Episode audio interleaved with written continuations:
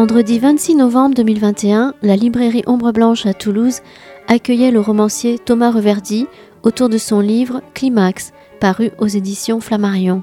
Bonne écoute.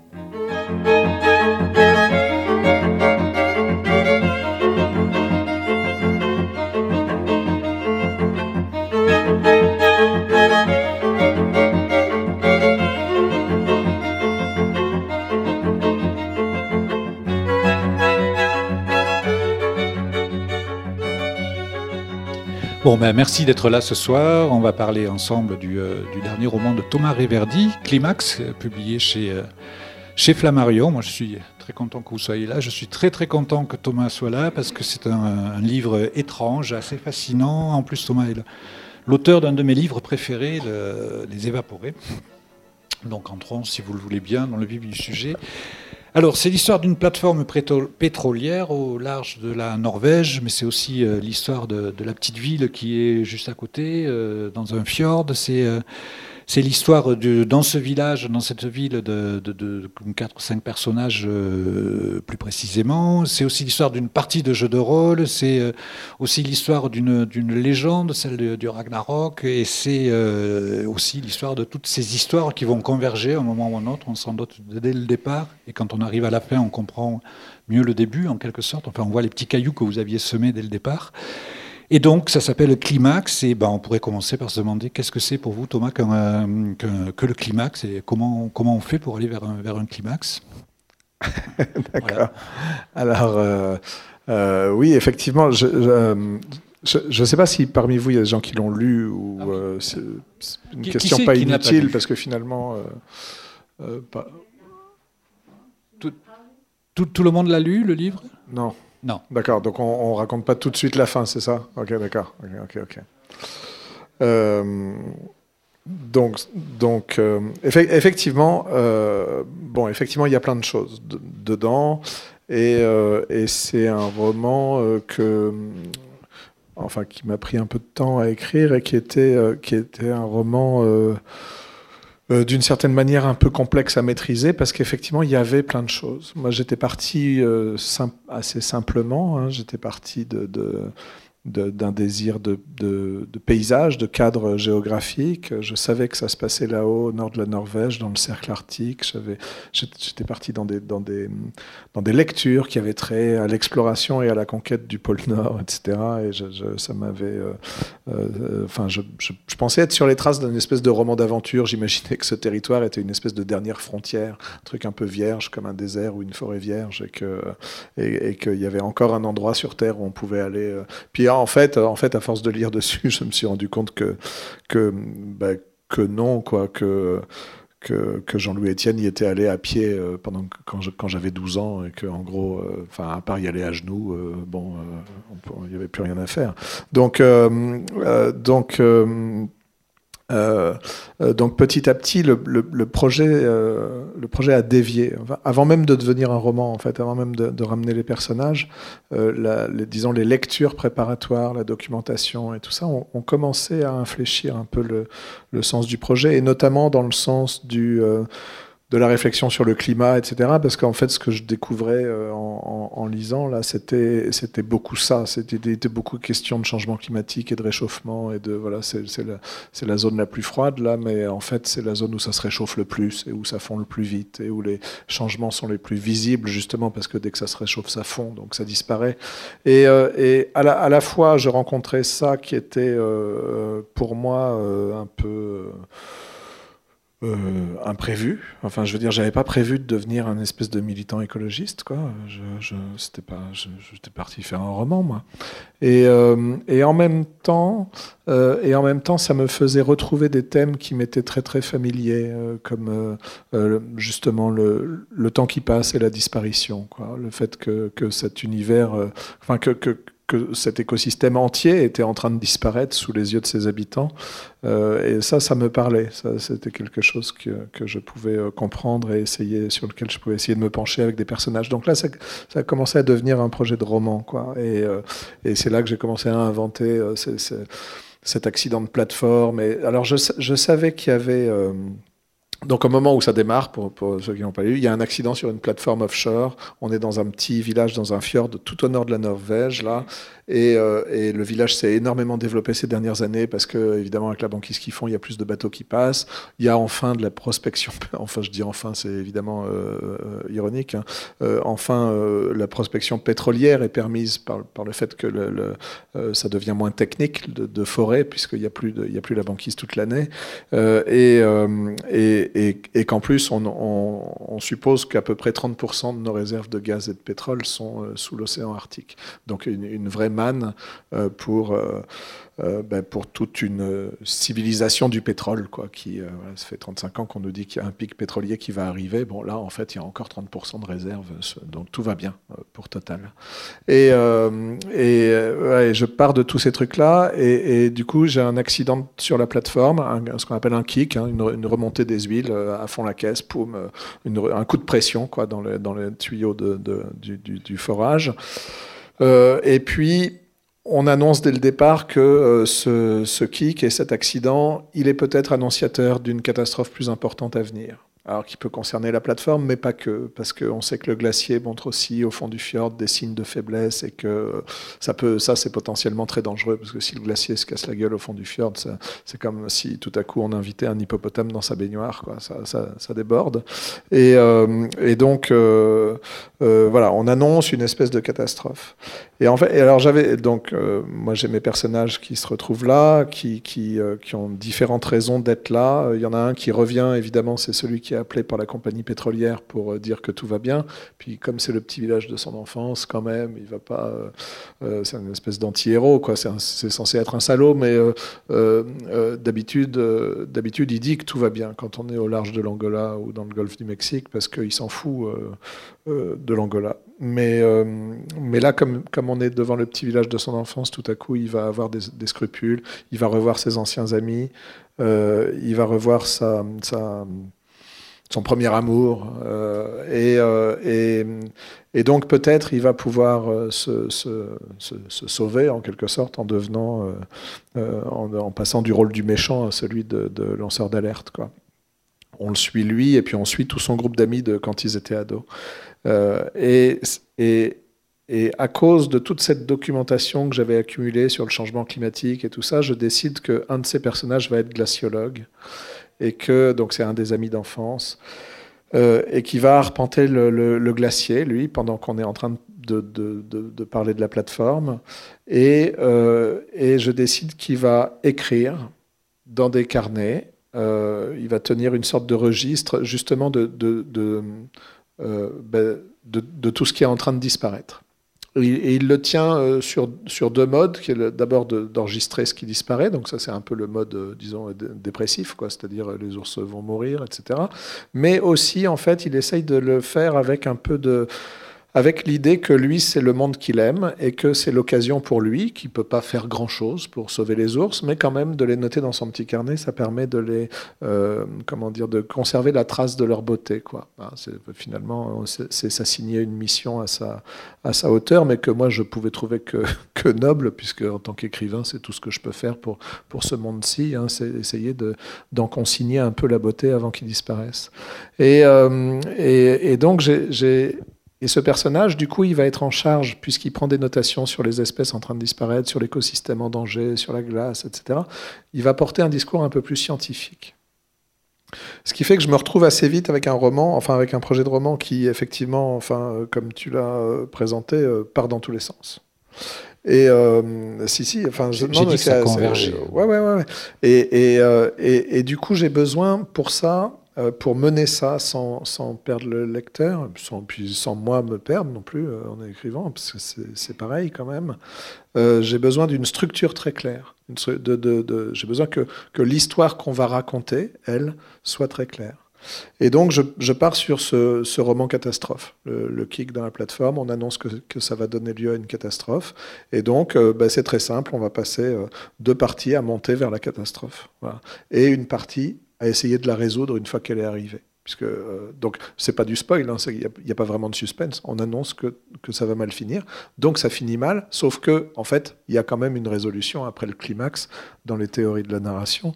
Et donc, euh, Et donc ça finit pas forcément mal, parce que les personnages, eux, ils vont bien passer à travers la catastrophe. Ils vont, ils vont faire comme nous avec le climat, c'est-à-dire que le, le, le, problème... Euh, le, problème, c'est pas qu'on va mourir avec les ours polaires. Le, problème, c'est justement qu'on va leur survivre. Donc il va, il va falloir apprendre à vivre dans un monde où il y a, où il y a un certain nombre de choses qui, qui iront moins bien ou qui iront, euh, ou qui, iront différemment et qu'il faudra essayer de, de, gérer, de prendre en charge. Donc c'est ce que vont faire les personnages. Ils vont, toute cette situation de crise, là, moi j'aime bien les, les, situations de crise. Euh, vous avez parlé des évaporés, ça se passe après Fukushima. Après j'étais dans Détroit au moment de la faillite de la ville. Euh, enfin bon, j'aime bien ces situations de crise parce que c'est l'occasion d'observer un peu comment les personnages, qui sont des gens un peu comme nous, enfin je veux dire par là, pas des super-héros, quoi, ils vont pas sauver le monde, euh, de, voir comment ils se débrouillent, comment ça les, comment ça les, comment ça les touche, comment ça les fait bouger, comment ça les oblige à, se poser des questions, à faire des choix, parce que il n'y a, que ça qui est intéressant avec le personnage, c'est de les forcer à faire des choix, de voir quels choix ils font, quoi. Et, donc, euh, et donc se, demander ce qui est vraiment important pour eux, reconnaître les peut-être les, les, occasions qu'ils ont ratées, les choses qu'ils n'ont pas faites, essayer de se rattraper, essayer de se sauver, essayer de prendre soin les uns des autres. Bon, c'est ce qu'ils vont essayer de faire en, traversant cette catastrophe. Et dans le... Parce que oui, c'est aussi effectivement l'histoire de, ces quatre euh, amis, en tout cas des gens qui ont été euh, proches, qui sont séparés et qui là se, retrouvent plus ou moins. En fait, c'est une, euh, une, des belles choses du roman, c'est euh, ce hasard qui fait, ou enfin c'est pas le hasard, c'est vous qui le dirigez, mais qui fait que les, ces quatre personnages qui ont eu des trajectoires différentes, euh, il y a ceux qui sont partis, ceux qui sont restés, ceux qui se sont amendés, ceux qui se sont enfoncés. Y a, ils ont pris tous des, des, des, positions différentes par rapport à la vie, mais au moment où arrive ce kick, ils sont tous là. Et euh, il y a aussi euh, quelque chose d'autre qui m'a frappé a posteriori, parce qu'au départ, j'ai pas, je pense honnêtement qu'au début, au début, j'ai pas fait attention, mais dès le premier chapitre, en fait, il y a l'histoire de ce jeune russe qui travaille sur la plateforme. Donc il y a, y a là, il y a vraiment aucun spoil. C'est les premières pages, c'est un truc qui explose, un, accident euh, technique catalogué qui arrive sur la plateforme, et il y a un jeune russe qui est atrocement blessé avec. et vous dites, vous faites dire, un des personnages, vous dites, je ne sais plus, que on essaie de le sauver, que euh, tout le monde sait très bien qu'il va mourir, mais que personne ne peut le dire tant que tant que c'est pas fait. Et du coup, effectivement, quand on voit, il y a quand même un, parallèle assez frappant avec euh, ce qui va se passer dans, le reste du livre. Il y a des choses qui sont en train de mourir, en tout cas qui sont en péril grave. Tout le monde le sait et on ne veut pas en parler. Du coup, ma question, c'est quel est un peu le, rôle des personnages dans l'économie de votre livre? Parce qu'il y a des il y a ces personnages qui sont, euh, qui sont clairvoyants, il y a ces personnages qui sont aveuglés, il y a ces personnages qui sont ignorants, et ils ont tous des rôles différents, ce qui va s'illustrer dans l'espèce de fil rouge, parce qu'on n'en a pas encore parlé, il y a un autre fil rouge qui court tout le long du roman, c'est une espèce de partie de, jeu de rôle qui est, qui est tenue. Vous savez ce que sont les jeux de rôle? Tout le monde euh, Ok, donc on n'explique pas, parfait. Et euh, donc ils assument dans le. Euh, enfin voilà, c'est ça. Quelle, est la fonction des personnages dans un roman, dans une narration, et plus précisément évidemment dans, les vôtres? Puisqu'ils vont avoir le. Il y a quand même un parallèle entre les personnages, de, les, personnages les personnages du jeu et les personnages du roman.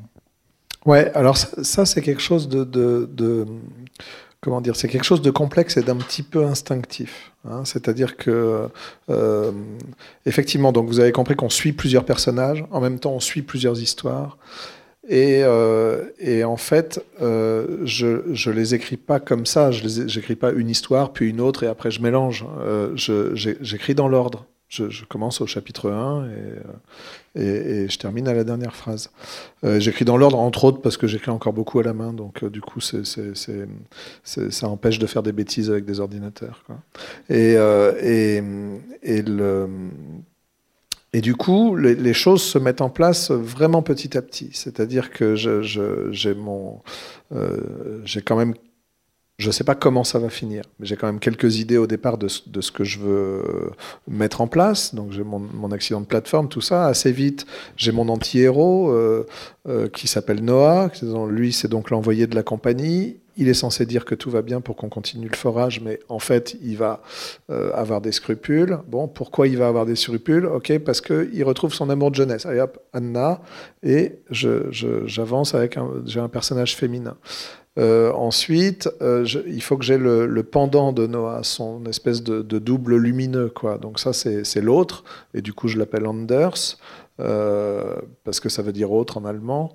Et, euh, lui, c'est le glaciologue. Il, incarne le bon côté. Alors, il a une vie peut-être moins euh, riche et souriante que celle de Noah, quoi, mais, il vit en paix, disons, avec ses, idéaux de jeunesse. Quoi. Il, a, suivi son programme, en quelque sorte. et puis, je me dis, il faut, on peut pas avoir que des, que des pères de famille. Quoi. Il faut que ça bouge un petit peu. Quoi. Alors j'avais l'idée aussi que comme on est à la frontière de la Russie et que tout ça est une histoire de pétrole, forcément il y aurait des mafieux. Quoi. Puis j'aime bien les polars et tout ça. Il y, a aussi un roman policier, c'est vrai. Donc, donc, donc il y a des mafieux qui essayent de racheter des parcelles boisées pour les transformer en, en pour agrandir le port, quoi, en fait, pour continuer leur trafic et tout ça. Et, et du coup ils, ils, ils, essayent de les acheter à un autre de, leur, de leurs amis de jeunesse là, qui lui, qui s'appelait Knut qui lui euh, incarne un rapport à encore un autre rapport à la nature. Il n'est pas dans l'exploitation comme Noah, il n'est pas dans la préservation comme euh, Anders. Lui, il est dans, un, dans, un, rapport assez fusionnel et dans le fond assez sauvage et inquiétant euh, avec la nature, puisqu'il vit au milieu de la forêt dans une église abandonnée qu'il a transformée en, en, en, maison et en chenil. Et il vit avec, avec une meute de chiens qui sont des chiens de guerre, des chiens élevés pour, pour tuer. Euh, donc, c'est alors lui, il va partir en guerre contre les Russes et tout ça. Et donc, c'est vrai que ça, me donne l'occasion, moi, ça me fait d'écrire un petit roman policier à l'intérieur du roman, quoi. Mais, ou disons un petit roman noir. Et lui, il s'appelle Knut parce que ce rapport, euh, euh, comme ça, de plein pied avec la nature, en fait, ça, quand il fait son bagage à un moment, parce que les Russes arrivent, là, il ramasse un livre sur son étagère et le, livre s'appelle Sous l'étoile d'automne. Et, c'est un des, un des très beaux livres de Knut Hamsun. Écrivain suédois, euh, sur la nature. Donc c'est une façon de. C'est pour ça qu'il s'appelle Knut. Noah, lui, il s'appelait Noah parce que c'est celui qui est censé sonner l'alarme, mais qu'on n'entendra pas parce que c'est l'homme de la compagnie. Donc c'est Noé quoi, qui prévient qu'il va y avoir un déluge, mais qu'on n'entend pas. Et voilà, donc, donc, tous les personnages ont comme ça au départ une espèce, de, une espèce de fonction et tout ça, sauf que très vite ils vont se mettre à interagir. Et puis il y a cette histoire de qu'est-ce qui les rassemble, qu'est-ce qui fait qu'on suit ces quatre-là et pas d'autres. Euh, et donc j'invente ce truc de jeu de rôle dans l'adolescence. Pourquoi? Parce que ça me permet aussi de, traiter l'arrière-plan, euh, disons, culturel de, ce, de cette Norvège-là, avec le, les vieilles les, enfin, les, légendes issues de, bah, de la mythologie scandinave. Quoi. Donc euh, tout ce qu'on trouve, euh, qui a été collecté en, en, Islande au Xe siècle par un évêque, là, et qu'on trouve sous l'appellation Edda poétique, et, et qui raconte en fait les histoires des dieux, Odin, Thor, etc., jusqu'au Ragnarok, donc à la fin du monde, et euh, crépuscule des dieux. Et, donc ça m'intéresse à plusieurs égards. Ça m'intéresse parce que d'abord c'est déjà un récit de fin du monde, donc c'est pas la première fois qu'on se raconte que le monde va finir, quoi. En fait, voilà, c'est assez euh, courant. Enfin, je veux dire, c'est bon. Euh, et, donc ça, déjà ça fait des échos intéressants. Euh, c'est euh, aussi un récit que moi je alors euh, on, le connaît par Wagner parce qu'en fait, celui que je prends exactement comme récit, c'est la légende de Sigurd. Et Sigurd, ça a donné Siegfried en fait en Allemagne. Et donc, euh, c'est ce qu'on retrouve dans l'or du Rhin. Et puis après, il tombe amoureux de la Valkyrie. Et puis après, il l'a trahi. Et hop, crépuscule des dieux. Donc, euh, la, la, tétralogie là, de Wagner, ça raconte exactement cette histoire-là. Et euh, il y a déjà des dragons, des nains, des anneaux magiques, des trésors, etc. Euh, et, alors je lis la, la légende dont c'est issu, et je m'aperçois que euh, la traduction dans laquelle je la lis, c'est une traduction de Tolkien. Et Tolkien, bon, alors qui était euh, professeur émérite à Oxbridge, euh, euh, et, qui traduisait du, des, vieilles langues européennes du Nord, du vieux norrois, etc. Mais moi, je le connaissais pas comme ça. Je le connaissais comme le père de la fantaisie, quoi. Et du, coup, Bilbo le Hobbit, le Seigneur des Anneaux, tout ça. Du coup, quand je lis sa version de Sigurd, qui en gros est plutôt un roman courtois, hein, c'est plus Perceval que véritablement le Seigneur des Anneaux, quoi. Mais en fait, je peux pas m'empêcher, parce que c'est Tolkien, d'y voir un peu plus de fantaisie. Et du coup, quand je, raconte, du coup, quand je raconte cette, histoire-là, je me dis, mais en fait, euh, euh, j'ai déjà trop de choses, donc il ne faut pas rajouter encore une couche avec une histoire avec des, tout à coup des elfes et des dragons, parce que sinon le lecteur, il va croire que, que ça y est, tous les personnages ont pris du LSD et c'est foutu. Quoi. Bon. Donc, il faut que je trouve un truc pour identifier ça. Et, euh, et, je me dis, bah, ils, ont, fait un jeu de rôle ensemble. Et un bon moyen de le raconter, ce serait d'utiliser un code euh, de, forme euh, dans la façon de l'écrire, disons, qui, était, qui correspond à, euh, au début des années 80, une série de livres qu'on appelait les livres dont vous êtes le héros, euh, qui étaient édités chez Folio Junior et qui ont été, à cette époque des années 80 où Harry Potter n'existait pas, euh, qui ont été pour beaucoup de gens comme moi la porte d'entrée vers Tolkien et la fantasy. Et, euh, et, donc, ces livres étaient rédigés à la deuxième personne. Vous parcourez un couloir obscur qui s'enfonce dans les tréfonds de la montagne. Il y a une porte à droite, une porte à gauche. Si vous voulez aller à droite, allez au paragraphe 212. Si vous voulez aller à gauche, allez au paragraphe. Et les gens faisaient comme ça leur parcours, leur roman euh, dans le roman, quoi, et, euh, et vivaient, enfin vivaient, se projetaient dans une espèce d'aventure qui n'était pas la même que le voisin, parce qu'il n'avait pas fait les mêmes choix. Donc il y avait des choix de lecteurs. Quoi. Je trouvais que c'était intéressant. Et du coup, euh, du coup euh, à la fin du premier chapitre que je rédige comme ça à la deuxième personne, euh, vous marchez dans la neige et tout ça, bon, très bien. Je, vais au bout de la démarche et je dis si vous voulez rentrer dans la cabane de la sorcière, allez au chapitre 7. Bon. Et, alors, il se passe un truc très bizarre depuis, depuis trois mois là, que je rencontre des, lecteurs, euh, notamment euh, à l'occasion d'invitations dans des librairies. Là. Euh, C'est-à-dire que je rencontre. Moi, franchement, honnêtement, quand j'ai écrit ça, j'ai pensé que les gens allaient faire exactement ce qu'ils font quand ils lisent un livre d'habitude, c'est-à-dire qu'ils allaient tourner la page. Euh, mais je m'aperçois qu'il y avait en fait be finalement beaucoup de gens qui sont allés voir au chapitre 7, c'est-à-dire qui ont, suivi l'injonction.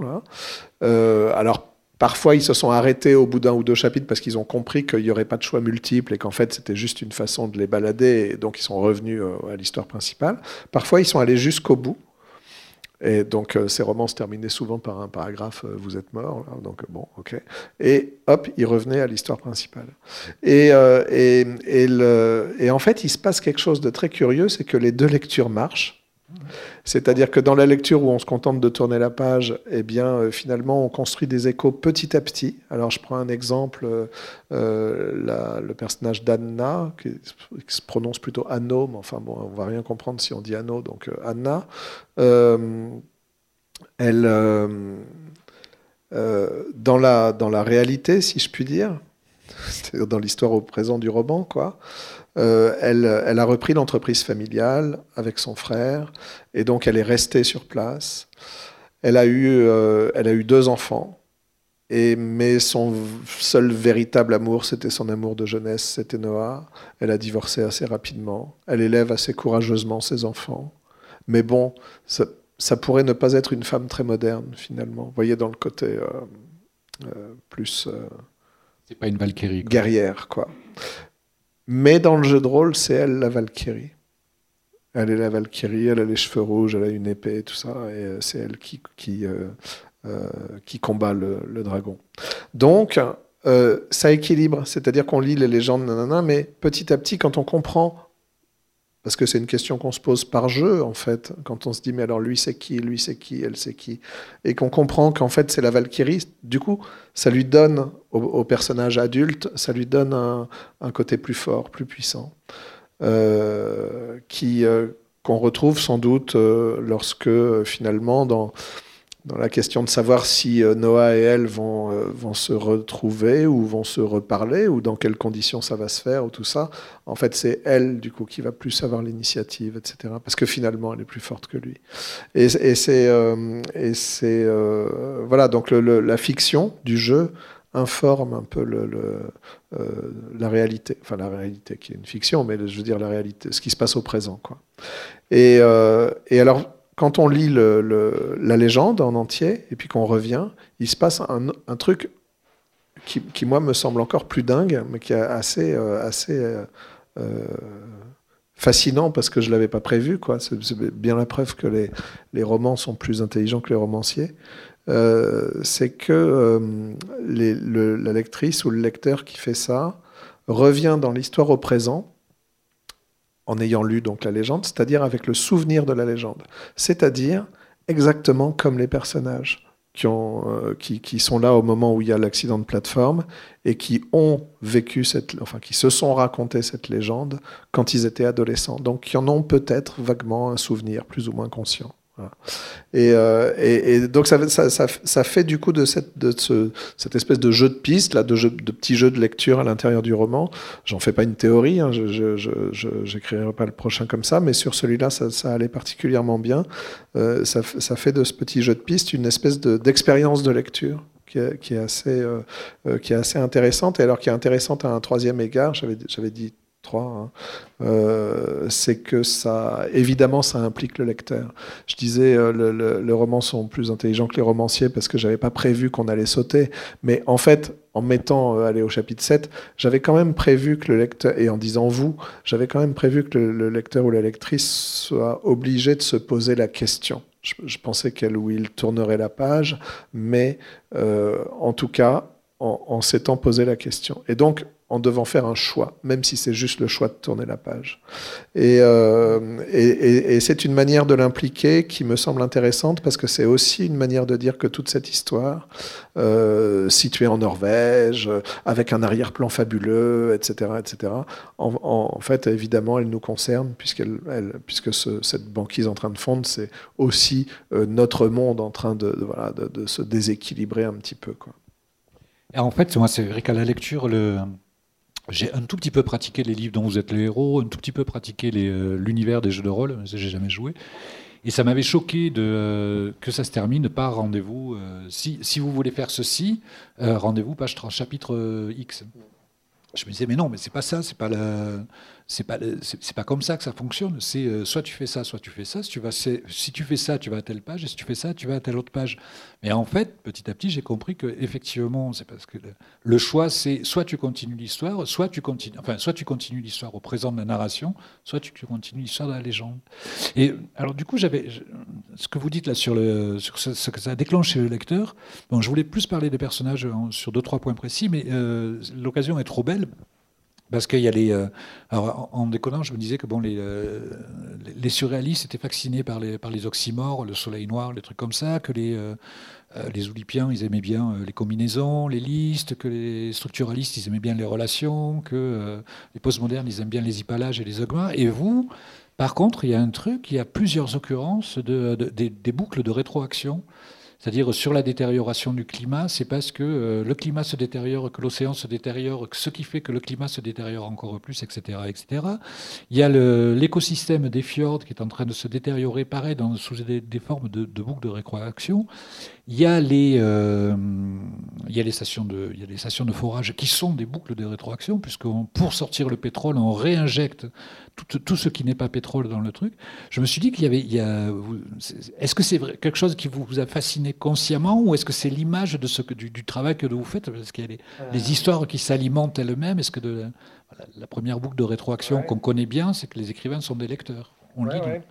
Oui, bien sûr. Le, alors, c'est pas complètement, c'est pas, conscient. C'est-à-dire les boucles de rétroaction du climat, c'est quelque chose que je découvre en me documentant sur le changement climatique et, euh, et, et, et, que je trouve intéressant et que donc je mets dans, sous la plume d'Anders pour, pour, pour, pour, informer euh, la fiction, quoi. Parce que euh, bon, quand même, à travers ce personnage de glaciologue, il y a aussi l'idée que le savoir lui-même peut faire partie de la fiction. C'est un matériau comme un autre. Il y a les paysages, il y a les actions des personnages, mais en fait le savoir aussi, ça peut être un, objet de fiction. Euh, et, le roman peut être, ça marche dans les deux sens, ça, fait du coup du roman un, outil pour connaître le monde aussi. Bon.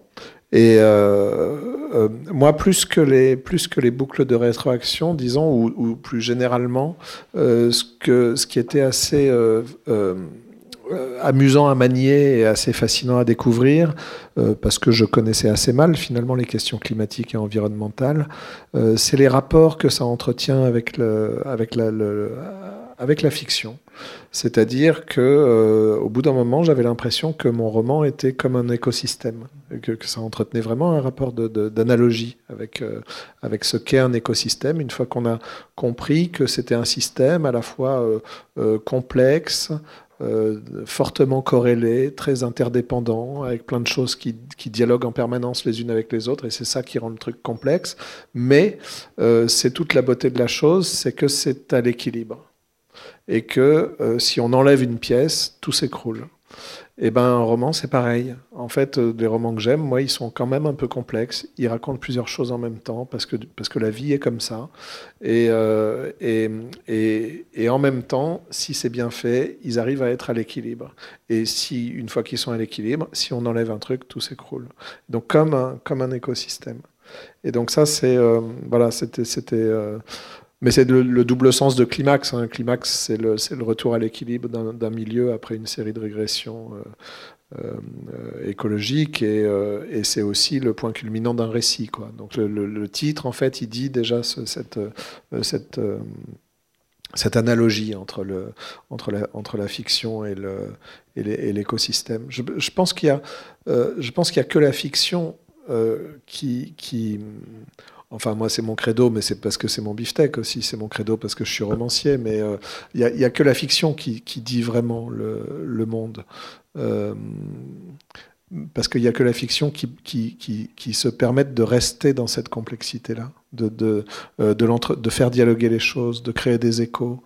Euh, et, non seulement des échos à l'intérieur du roman, non seulement des échos avec ce que, moi j'ai lu et qui me, me permet de l'écrire, mais en plus des échos avec toute la bibliothèque que chaque lecteur euh, amène en, le lisant. Euh, on rentre dans, dans, quand je suis lecteur, on est romancier, mais on est lecteur effectivement. Et quand on arrive dans un roman, en fait, on y arrive avec sa sensibilité, avec son vécu, son expérience, mais aussi avec sa bibliothèque comme l'écrivain.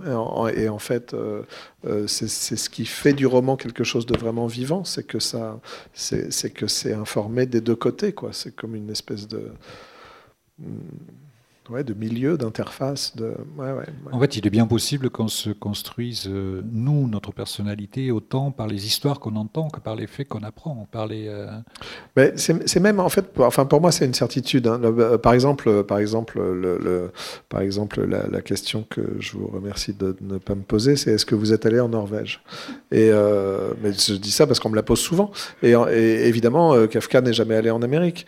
J'aurais beaucoup aimé. Hein. Il est possible qu'une partie de, l'imagination du roman proviennent d'un voyage en Suède que j'ai fait il y a quelques années, où on m'avait invité à rencontrer des jeunes gens d'un lycée français, là, et où j'avais trouvé cette lumière magnifique, etc. ça avait déclenché des envies, disons, de paysage et de lumière. Mais, euh, mais je suis pas allé en Suède. De toute façon, c'était le Covid, on, ne bougeait pas beaucoup. Mais, euh, euh, donc, je suis pas allé en Norvège. Mais, mais, mais c'est c'est encore mieux. J'avais des livres euh, vous voyez, on a une discussion le soir et puis on dit des choses, on échange des choses à table et tout ça, et puis le lendemain on se dit bon, euh, ah oui, on a parlé de ça, et puis là il a dit ça. Qu'est-ce qu'il a dit exactement? Et en fait, euh, on n'est pas foutu de le retrouver, évidemment. Hein. C'est pas seulement parce qu'on vieillit. alors que quand c'est dans un livre, on peut retrouver les mots exacts. C'est beaucoup plus fiable que la réalité. je veux dire, c'est beaucoup plus certain. Euh, et c'est beaucoup plus euh, euh, c'est beaucoup plus certain parce que c'est beaucoup plus durable aussi. Hein. C'est pour ça qu'on a fait qu'on, les a imprimés. Quoi. Et c'est, pas un libraire qu'il faut expliquer ça. ouais, non mais voilà. Et donc c'est, donc c'est, merveilleux. Moi, il y a plein de, il y a, y a, sans cesse des phrases. Je, je, je, me relis pas, mais de temps en temps on me demande de lire des trucs et tout ça. Je, je sais d'où viennent les. Enfin, alors ça marche pas pas tout le temps, parce que c'est pas un poème, hein, c'est un roman. Hein. Dans un roman, il y a aussi des phrases bêtes. Hein. Si vous si vous dites pas euh, elle ouvrit la porte et sortit, euh, elle est encore dans la pièce. Donc euh, il faut marquer même les phrases idiotes. Mais mais mais je veux dire, il y a plein il y a plein de phrases. Je, je, sais d'où viennent les mots. Je sais que ce mot-là, il vient de, de cet auteur-là, de cette lecture, de cette chanson. De ce... En fait, je, je, je, je n'arrête pas de, de, de piocher. Alors moi, il y en a une euh, qui est tout à fait dans le sujet, qui m'a fait, euh, qui m'a beaucoup fait rire quand je l'ai lu. Et je pense que c'est volontaire, hein, c'est pas par euh, votre maladresse qui aurait pu me faire rire. Vous décrivez la, boîte du jeu Donjons et Dragons, donc Noah, dans sa jeunesse, a ramené de Suède parce qu'il n'y en avait pas en Norvège. Et donc vous dites, en couleur, sur fond rouge vif, l'illustration montrait un guerrier à la Conan affrontant un dragon à la Smog surgissant d'un tas d'or digne de celui de Fafnir. Et je me suis dit, merde, il y a Conan, il y a euh, Tolkien et il y a la, il y a la Valkyrie, enfin il y a le il y a Wagner. Quoi. En fait, en une seule phrase, vous avez réussi, vous, avez collé en gros toute la genèse de, de l'héroïque fantasy. C'est les euh, Conan de Howard, les, les personnages de Tolkien et les, et Leda, quoi, qui est, ouais, mais c'est ça qui est sur cette boîte-là, quand même. Oui, oui, oui. Non, c'est l'espèce de syncrétisme-là, comme ça, d'un seul coup. Bah oui, parce que maintenant qu'on a beaucoup d'étiquettes, alors du coup, la fantasy, c'est une étiquette, la science-fiction, c'est une étiquette. Le... Bon. Puis alors après, il faut que les gens atteignent un degré de notoriété incroyable pour qu'ils arrivent à sortir des étiquettes tout en continuant à faire ce qu'ils font. Hein, euh, je sais pas, moi. Euh, euh, il y a qui en France? Welbeck peut faire de la science-fiction en collection blanche. Euh, Damasio peut faire des récits politiques en science-fiction.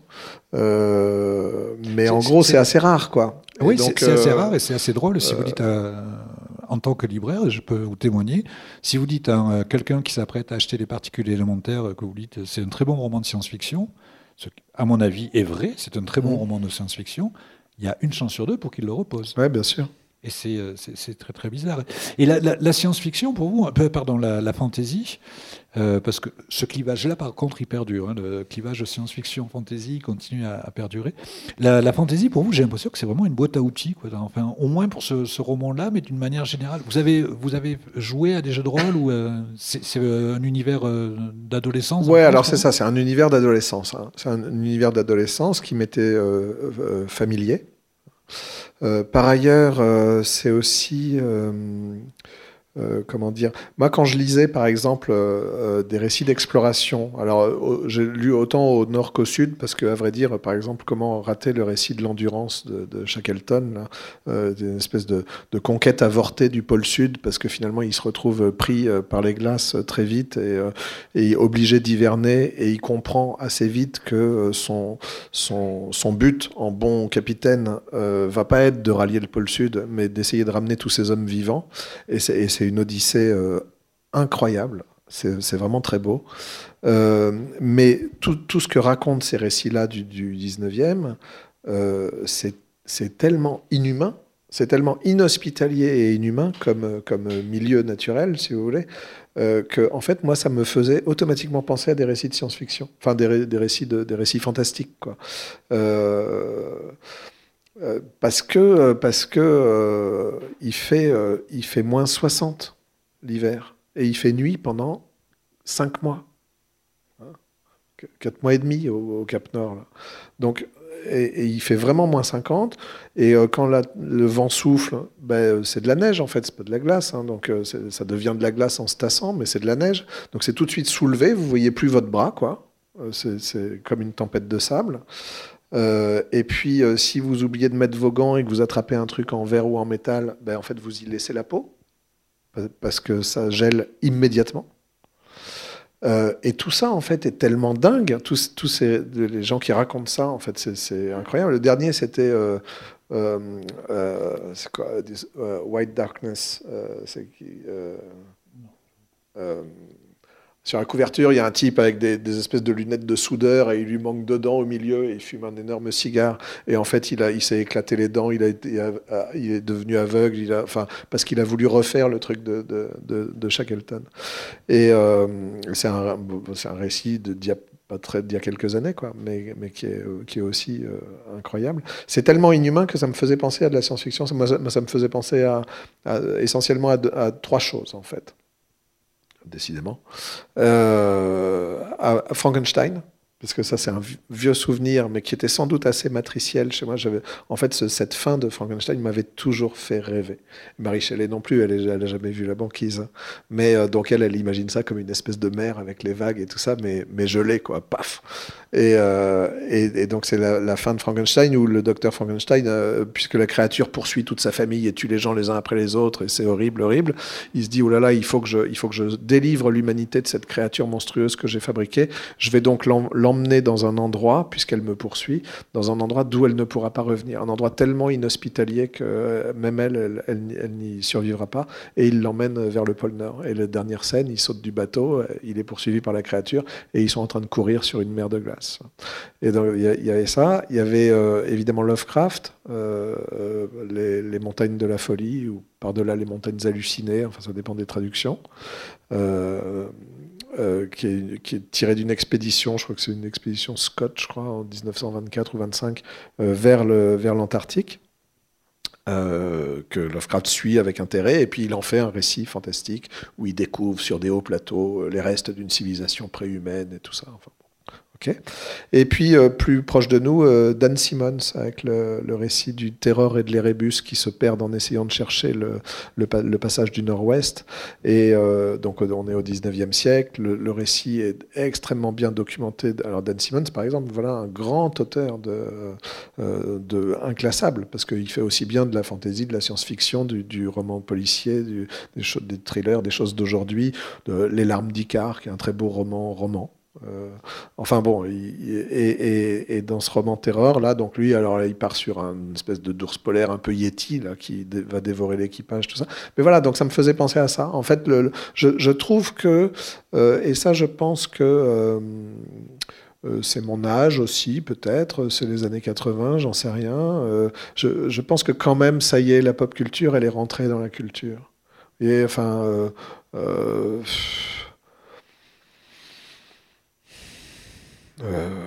Même, euh, même les Rolling Stones euh, sont, sont, des, sont des lords. Donc. plus rien, plus, plus, plus, grand chose. Mais oui, il y a eu une exposition Tolkien à la BNF, il va rentrer en Pléiade. Euh, ça y est, la pop culture fait partie de la culture. Faut arrêter. De, faut. Et, en fait, euh, et en fait, je suis très content s'il y a des gens qui pensent à Lohengrin ou à, ou à Siegfried, mais euh, ils ont le droit de penser au Seigneur des Anneaux. Enfin, je veux dire, c'est pas puisque ça raconte à peu près la même histoire. Hmm. Oui, non, parce qu'il reste des, il reste des, non, non, parce qu'il reste des choses. Des, encore une fois, bah, je repense aux évaporés, euh, Dieu sait s'il y en avait un qui était euh, parti pour être une icône de la pop culture, qui est Richard Brotigan. Mhm. Et euh, vous, vous faites vivre, non pas Richard Brotigan, mais Richard B dans, dans Les Évaporés. Je suis désolé, Richard Brotigan, il fait toujours pas partie du mainstream, alors que c'est probablement quelqu'un qui a énormément de choses à nous raconter sur ce qui se passe là maintenant. Et c'est un auteur qui est dont beaucoup de textes n'ont pas pris une ride. Quoi. Les... Ouais, ouais, ouais, Oui, oui, bon, après, ça, il se joue aussi des choses sur la postérité. On n'en parle plus. L'œuvre, la postérité, c'est des mots qui ont complètement disparu. Euh, mais euh, en fait, ça, existe encore. Je veux dire, on, vend des livres et c'est tant mieux, hein, ça vit aujourd'hui. Euh, mais en fait, qu'est-ce qui restera Qu'est-ce qui... C'est une question, c'est une question pour, pour Tirésias. Il hein. faut, faut, être devin pour... Donc, effectivement, Brotigan, il a... il a il, a, un peu disparu du radar. Euh, il y a des auteurs comme ça. Alors, mais en même temps, euh, en même temps, pas tant que ça. C'est-à-dire, moi, j'étais très étonné au moment des évaporés, justement, le fait d'avoir de le transformer en personnage, de le mettre dans ma fiction, tout ça, et puis que ça soit assez visible, parce que je me sers de ses poèmes et tout. Donc, bon, c'était assez transparent.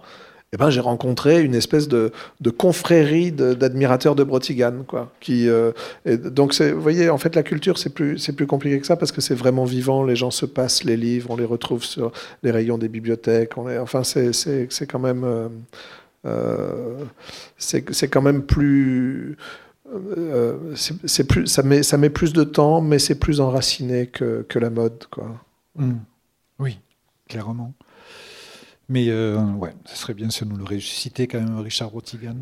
Il y a, aussi quelque chose bon, il y a un procédé qui est, euh, qui, euh, très simple, mais qui marche très bien, et c'est celui des, contrastes dans le livre. Et je, trouve que le contraste numéro un, c'est pour moi entre euh, Anders qui déambule sur, le glacier dans la montagne, euh, la, petite, euh, la petite ville dans la vallée, etc., etc., et la plateforme. Et la plateforme, c'est le lieu contraire. C'est un lieu complètement artificiel. C'est un lieu qui est clos sur lui-même, qui n'est pas ouvert, qui est, presque en lui-même une espèce d'écosystème, sauf qu'il n'y a rien d'écologique là-dedans. Et j'ai senti comme une jubilation euh, à, parler de, ce, de, de, de, cet outil, parce qu'en fait c'est un outil, c'est à la fois un bateau, à la fois un outil. Il y a comme une espèce d'excitation chez vous, j'ai l'impression à, le décrire, à décrire ces, ces éclairages artificiels, ces, ces, conditions extrêmement rudes. Ben, peut-être qu'il y a un euh, peut-être qu'il y a quand même un challenge pour, l'écrivain à faire exister comme ça des lieux, des images, des situations, des scènes, euh, simplement par l'écriture. c'est quand même un peu... Euh, enfin, c'est pas que ça soit facile ou difficile, c'est que c'est c'est enfin, que nous-mêmes, on se demande si on va y arriver. Donc, donc, euh, euh, du coup, euh, c'est assez jubilatoire d'essayer de mettre les choses en place, de, de, de, faire des phrases où on se dit, ben oui, en fait, je, effectivement, je lis cette phrase, j'arrive à me représenter les choses. Et du coup, là, c'est à droite ou à gauche? Et, bon, et, et d'être un peu comme, comme en train de dessiner, quoi, mais avec des mots. Et, et, ça, c'est assez. Euh, puis, je sais pas, c'est mon côté euh, Mélisse de Kerangal, quoi. Enfin, mais, non, mais je dis ça parce qu'elle aussi, elle, a, elle est, moi, je, pense à Naissance d'un pont, tout ça. Puis, dans tous ses bouquins, en fait, euh, je pense qu'on fait partie un peu de cette enfin je ne sais pas si c'est une famille, mais en tout cas on croit à la fiction, et puis on croit que la fiction doit s'occuper du réel, et puis du coup quand on scoltine le réel, ben, on essaye de trouver les mots qui servent à le dire précisément, et ça nous fait plaisir aussi de rentrer dans une langue pour dire une réalité. Et, euh, je, oui, je pense qu'on partage ça avec quelques-uns. Euh, Luc Lang aussi fait ça beaucoup. Il a une espèce de fascination pour la technique. Euh, mais c'est assez fascinant, hein, ce, monstre d'acier c'est assez fascinant parce que c'est. puis là, on est un peu avec le, disons, le, ça rentre en résonance avec le propos sur l'anthropocène, hein, c'est-à-dire l'homme qui est devenu une force naturelle. Euh, bon, euh, ces, monstres d'ingénierie là sont effectivement euh, tellement puissants qu'ils qui, sont comme des forces naturelles. Quoi. Ils arrivent à aller chercher du pétrole à 3000 mètres sous la roche. C'est incroyable. En, faisant des forages parfois inclinés. Enfin, c'est des, des espèces de prouesses d'ingénieurs qui sont euh, euh, qui sont admirables. On ne peut pas que se, contenter de dire ah ça détruit l'environnement, c'est caca et tout ça. en fait, c'est quand même c'est aussi très beau en tant qu'œuvre de l'esprit humain, quoi. Quand je lisais votre description du dispositif de secours, qui est que deux mâchoires aillent saisir le tube pour l'écraser, si jamais il y, a, il y, a un truc, on a très peu de temps pour réagir, on, il y a une espèce de vérin hydraulique, une puissance monstrueuse qui est chargée de couper le truc net en quelques dixièmes de seconde. La, la description était vraiment impressionnante. Ouais, ouais, ouais. Alors toutes ces descriptions-là, en fait, moi je les dois, enfin je dois leur précision technique, disons, aux, minutes du procès euh, Deepwater Horizon. Parce que euh, comme la plateforme a explosé, il y a eu des morts. Comme il y a eu des morts, il y a eu un procès. Et donc, euh, bon, bah, ça pour les écrivains, c'est génial parce que ça veut dire qu'on peut retracer exactement de manière technique et crédible euh, quel, enchaînement de circonstances idiotes peuvent faire exploser cette merveille de technologie. Quoi. Euh, et, euh, et, c'est drôle parce que j'ai pensé en, travaillant sur, sur Deepwater Horizon. Donc là aussi, il y a plein. Bon, alors il y, a, des fautes humaines, il y a des gens qui font pas leur boulot et tout ça. Bon, très bien. Une compagnie qui encourage à pas faire son boulot pour que ça aille plus vite et tout. Enfin bon, il y a la pas du gain il y a évidemment tout ça. Mais après, techniquement, sur comment ça se passe, il y a une série de petites défaillances qui sont très intéressantes parce que ça m'a beaucoup rappelé quand j'avais travaillé sur Fukushima, justement. Mm alors non pas euh, euh, directement Fukushima, mais disons, puisque c'était pas encore documenté, c'était trop frais, euh, mais essayant de comprendre comment pouvait merder une centrale nucléaire, j'avais lu ce qui avait été produit aux États-Unis sur Three Mile Island, puisqu'on a, on a payé des chercheurs à, essayer justement de comprendre ce qui s'était passé, puisqu'on avait frôlé la catastrophe. Et la centrale avait failli exploser, puis finalement non. Et en fait, c'était des trucs incroyables. C'était euh, genre euh, euh, le, petit papier sur lequel on note les, passages des techniciens qui font la visite. Et puis ce papier-là, on doit le suspendre là. Et puis en fait, un jour, on le suspend là et ça cache la jauge où tout à coup, ça passe dans le rouge. Et personne ne le voit passer dans le rouge. Parce que c'est derrière le, derrière le post-it. Quoi. Et c'est des trucs comme ça qui font à un moment exploser une centrale nucléaire. C'est dingue. Et la, conclusion, euh, la conclusion du rapport, euh, je sais plus qui euh, fait ce rapport aux États-Unis là, qui est mandaté par la Cour, quoi, pour voilà, enquêter sur cet accident. Euh, sa conclusion est super intéressante parce qu'elle c'est aussi une conclusion de, alors lui, je crois qu'il est sociologue de formation, mais c'est un peu une conclusion de mathématicien, c'est-à-dire ou enfin de physicien, c'est-à-dire qu'il dit, ben voilà, à partir du moment où un système, c'est intéressant, un système, c'est comme un, comme un écosystème, comme, un, roman, comme un roman. Hein.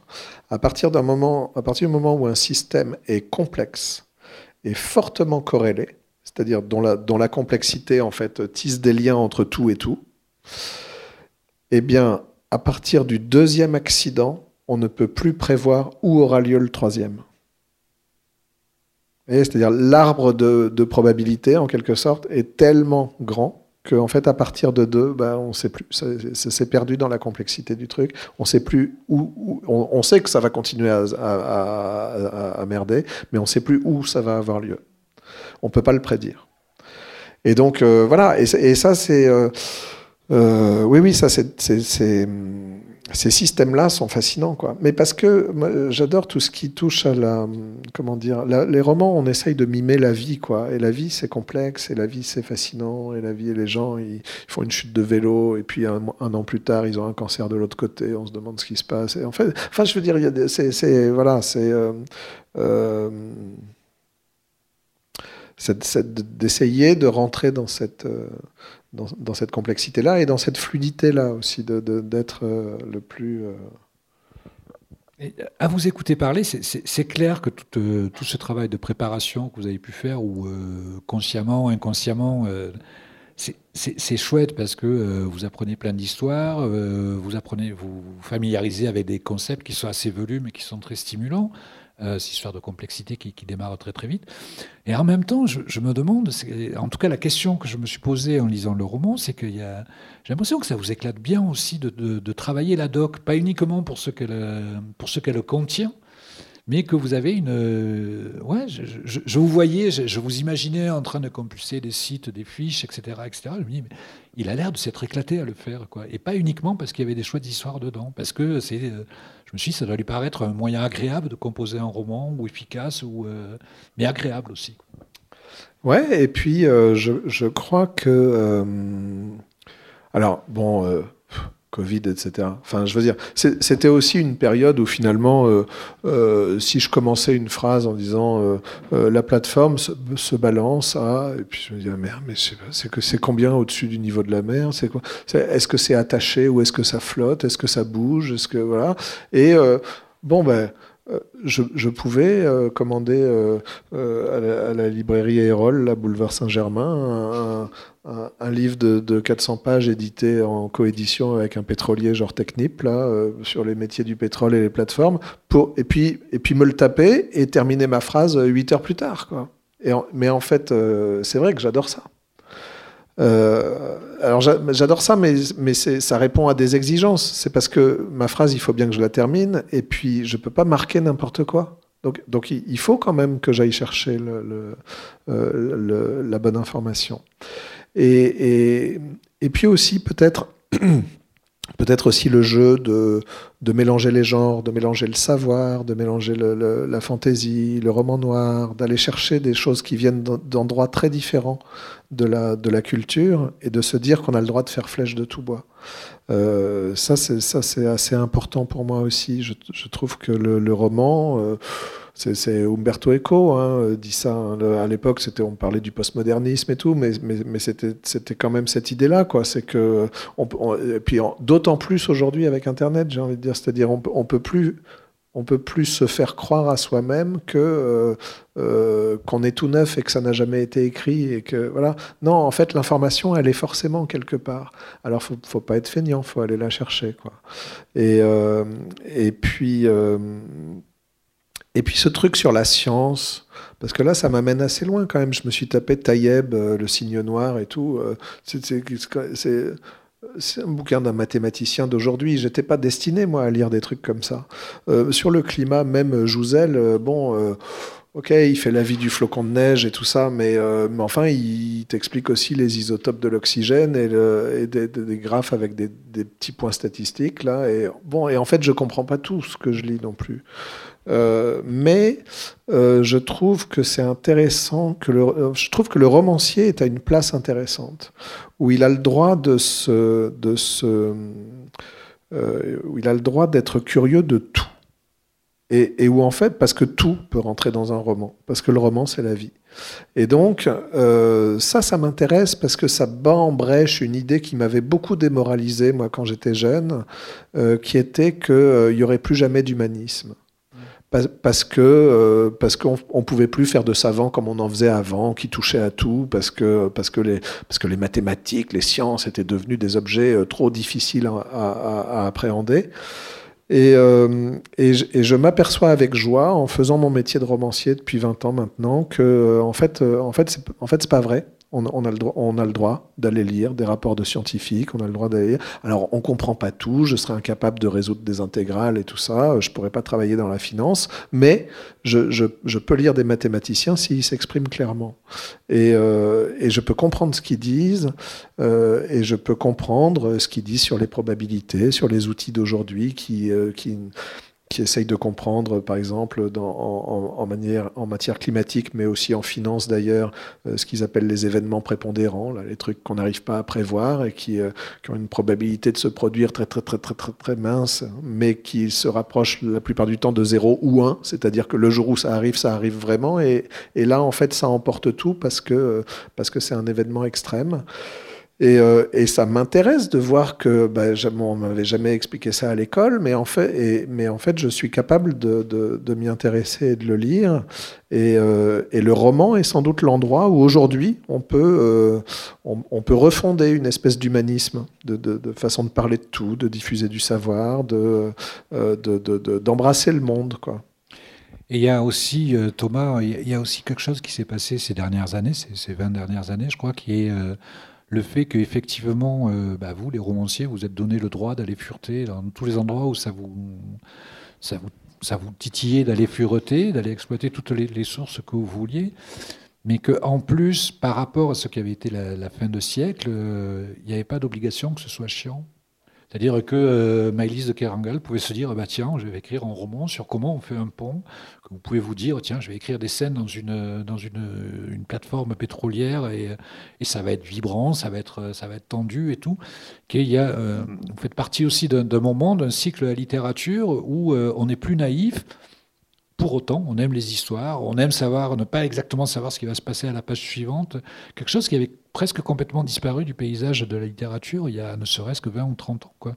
Et c'est euh, ça aussi, c'est une certaine forme de, jouissance, j'imagine, de participer à ça. Ouais, ouais, ouais, tout à fait. Moi, je suis très content de participer à ça. Euh, à ce moment où effectivement on redécouvre le plaisir de la fiction et du, fait que raconter une histoire, ça peut, euh, ça, se nourrit du réel, mais ça peut l'informer en retour, quoi. Et c'est une manière de le connaître, de le et, euh, ouais, ça c'est vraiment intéressant. Effectivement, il y a eu toute une période où on racontait plus rien. Alors c'est pas c'est pas gagné hein, parce que en fait en France on est quand même très intellectuel, donc. Euh, ça peut être très bien aussi de ne pas raconter grand-chose. On va pas se ouais, priver ouais, de Balzer. Ouais, bien sûr, bien sûr, bien sûr. Euh, non, mais moi je pense plus au, à la, la, la, la vogue pour la non-fiction pour le, pour le, le, le récit, le récit euh, euh, disons, à, à, référence biographique, quoi, que je, je l'ai vécu, donc je peux le raconter. Et, et, et sous-entendu, je, je dénie à tous les autres le droit de le raconter, puisqu'il faut l'avoir vécu. Donc ça, c'est absolument affreux, parce que c'est parce que le contraire, quoi. C'est une espèce de, de une espèce de réduction. Euh, mortifère, enfin c'est l'entropie quoi. Mais euh, mais il y a effectivement en parallèle de ça, il y a tout un courant de littérature en France qui euh, qui explore la fiction avec joie et, et avec, avec réussite. Ouais, ouais, non, je crois que c'est ouais, chouette.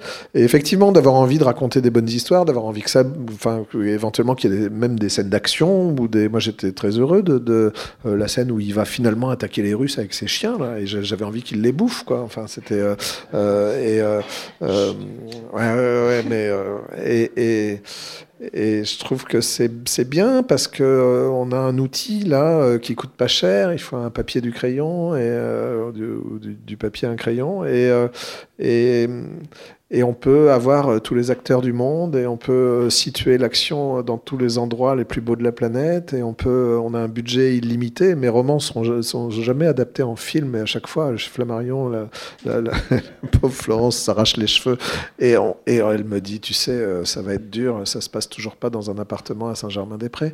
Et, et bon ouais mais je suis je suis content de, j'ai l'impression que euh, parce que ça aussi, c'est déprimant de, se dire ah bon alors ok il y a Tolstoy et euh, Flaubert et puis euh, bon bah donc on va faire des petites histoires parce qu'on n'a plus le droit à la grande et, et en fait et en fait bah non on, peut on peut on peut encore ouais.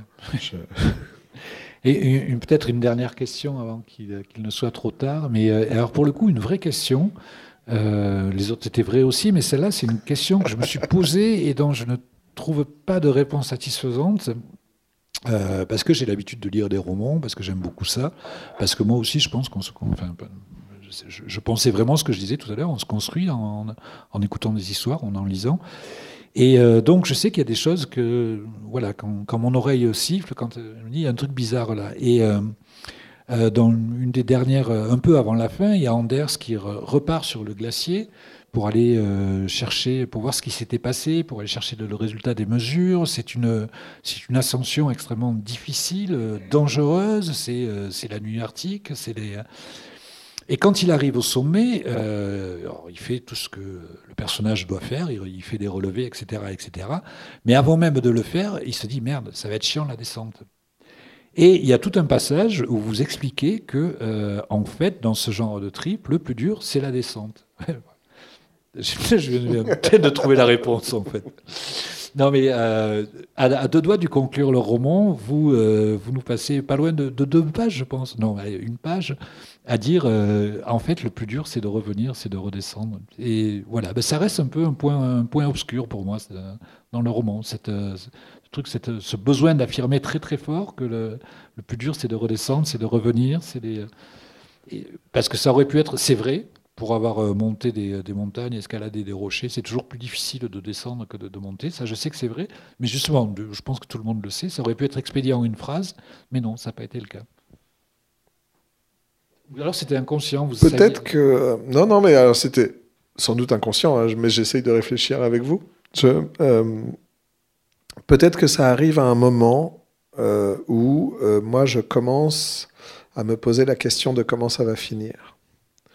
Euh, c'est-à-dire j'avance avec mes, je mets des étiquettes au mur et tout ça, j'avance avec mes personnages, je fais des flèches avec les thèmes, j'essaye d'organiser les choses, de retenir un peu les, chevaux pour pas pour pas déraper dans les virages et, pour vérifier que tout le monde avance un peu en même temps dans, dans ce que je raconte. Bon, très bien, je fais mon, c'est ma sauce mais je ne sais pas comment, ça va finir. Et il y a un moment, vers, euh, en fait, assez tard, entre les deux tiers et le trois quarts du, bouquin, donc ça doit être à peu près à ce moment-là. Euh, il y a un moment où tout à coup, tous les fils qu'on a tissés, tout le, puzzle qu'on a mis en place, etc., euh, a pris du sens petit à petit et on entrevoit la possibilité d'une fin.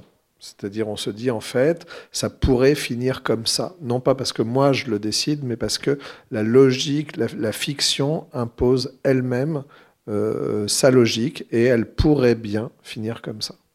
Et c'est un moment euh, euh, de, c'est un moment d'épiphanie, quoi. C'est joyeux. Enfin, je veux dire, c'est on a vraiment l'impression là de, de, trouver quelque chose, quoi. Et, je pense que c'est même une motivation pour écrire, d'arriver à ce moment-là. Quoi. Et, donc, Euh, mais peut-être qu'au moment où j'écris ça sur la descente, peut-être que j'y suis pas encore tout à fait. Et que je me dis, hmm, ça va être dur parce que là, je fais monter la sauce, de plus en plus de tension, on va vers la catastrophe, tout va exploser, et après, je fais quoi?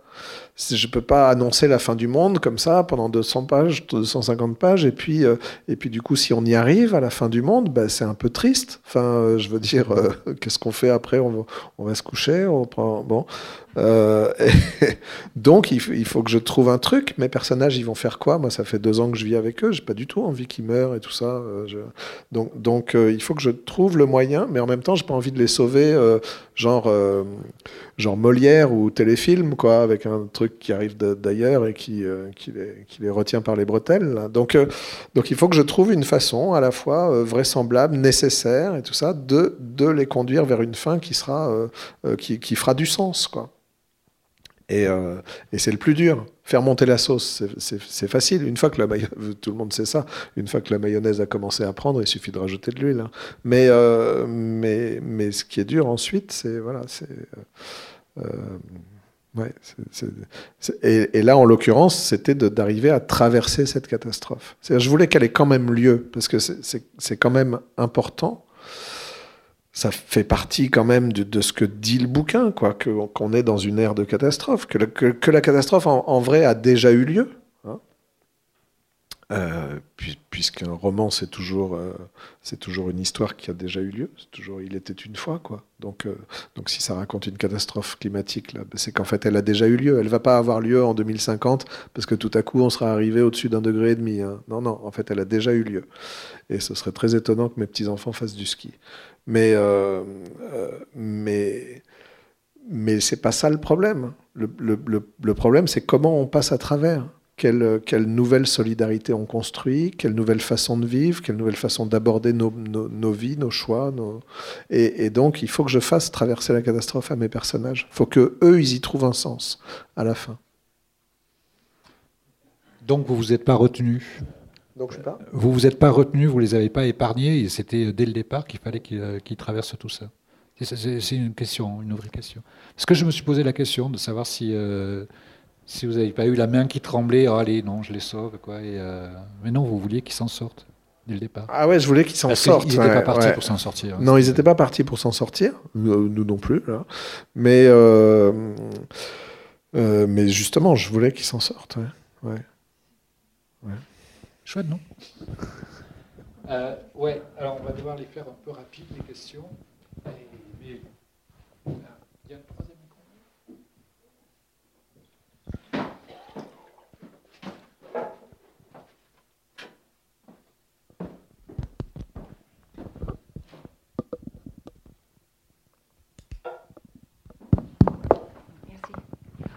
je, suis fan de vos livres, j'en ai lu quatre, je les adore.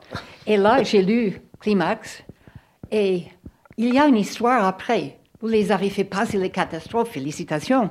Mais qu'est-ce qui arrive maintenant? Il y a une histoire là, à eux ou ailleurs, après ces catastrophes, après les cataclysmes que, que ça représente, qu'est-ce qui arrive? Il y a une histoire là quand même. Euh... Il y a l'arbre, il y a les deux l'arbre a poussé, Yggdrasil a poussé. Il y a les deux personnages qui font. Euh, c'est le début de. Ah, pardon. Ouais, non, mais c'est ça. Le, le, dans, dans, dans, toutes les mythologies, vous voyez que on reprend les mythologies scandinaves, tout ça. En fait, Tolkien raconte la même histoire avec les elfes euh, du côté du Seigneur des Anneaux. Euh, à chaque fois, la fin d'un monde est quand même le début d'un autre. Euh, même dans la Bible, hein, l'Apocalypse, c'est avant la Jérusalem céleste. Et puis euh, chez les Scandinaves, le Ragnarok, en fait, c'est le crépuscule des dieux, mais c'est le début du temps des hommes. Chez Tolkien, quand les elfes partent, c'est la fin de, de, la magie et des fées, mais c'est le début de la terre des hommes. Et en fait, euh, c'est toujours le début de quelque chose. C'est jamais la fin. La, fin n'est jamais définitive. C'est intéressant de savoir après une catastrophe, après les cataclysmes, là, on va où? Ouais, alors si on parle de nous, si on parle du climat, parce que alors, moi j'ai beaucoup de, de, jeunes gens qui me posent cette question, c'est-à-dire qui se sentent à la fois, par exemple quand je rencontre des lycéens, qui se sentent à la fois concernés par ces questions et en même temps euh, très euh, inquiétés, euh, angoissés. Et, ils ont, et, en fait, et en fait, à la fois ils se sentent concernés et en même temps ça les embête un peu quand même parce qu'ils voudraient, euh, voudraient qu'on leur fournisse une solution. Alors ils se retournent vers moi puisque après tout je suis auteur, j'ai écrit là-dessus, tout ça. Donc il dit et alors quelle est la solution? Et euh, bon, et alors comme ça fait plusieurs fois qu'on me pose la question, j'ai fini par y réfléchir quand même. Et, euh, vous voyez, hier j'étais à une conférence là-dessus, justement sur les transitions énergétiques et tout ça, à Centrale Supélec. Le mec, il pourrait diriger Total demain. Et euh, je trouve ça rassurant qu'il lise d'abord Climax. Et, alors, c'est pareil, il voulait une solution. Et moi, je pense que on vient d'un XXe siècle euh, où, on a beaucoup, euh, où on a beaucoup espéré des solutions euh, généralisables et systémiques, des espèces d'utopies. Et puis ça n'a donné que des catastrophes. donc, je, pense qu'il est temps que ma génération, qui est un, peu intermédiaire, explique à celle qui arrive et qui va devoir faire les choses qu'il n'y aura pas une solution mais que la solution va être l'ensemble de plein, plein, plein de solutions.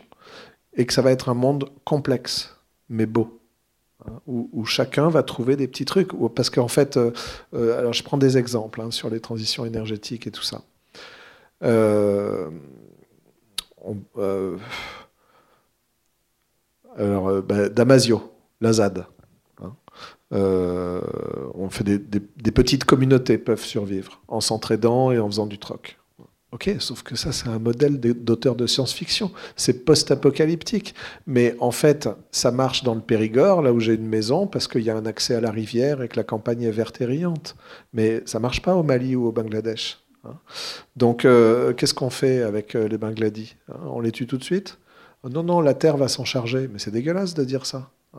Donc, euh, en fait, on ne peut pas moi, je ne peux pas vivre dans un monde comme ça. C'est-à-dire, je, pense que je finis par penser que je suis dans une génération intéressante où j'ai l'héritage des, pensées politiques du XXe siècle, où on, pensait les choses en termes politiques, donc collectifs. Et moi, j'ai encore cette exigence-là. C'est-à-dire, je ne peux pas adhérer à une philosophie où il faudrait supprimer la moitié de l'humanité pour commencer à discuter.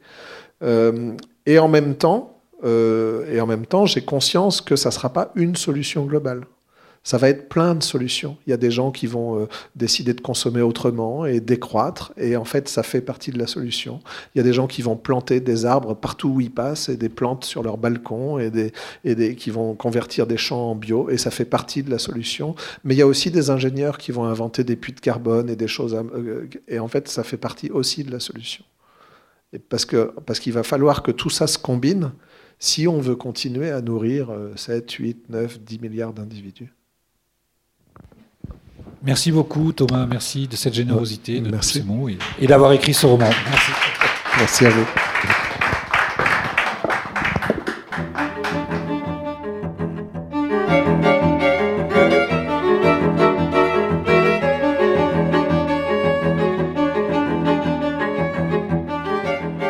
Climax, le roman de Thomas Reverdy, est publié aux éditions Flammarion. Chez cet éditeur, Thomas Reverdy a fait paraître Les Évaporés, prix Joseph Kessel en 2014, Il était une ville, prix des libraires 2016, et L'hiver du mécontentement, prix Interallié 2018. Vous venez d'écouter une rencontre enregistrée à la librairie Ombre Blanche le 26 novembre 2021, réalisée et mise en onde par Radio Radio.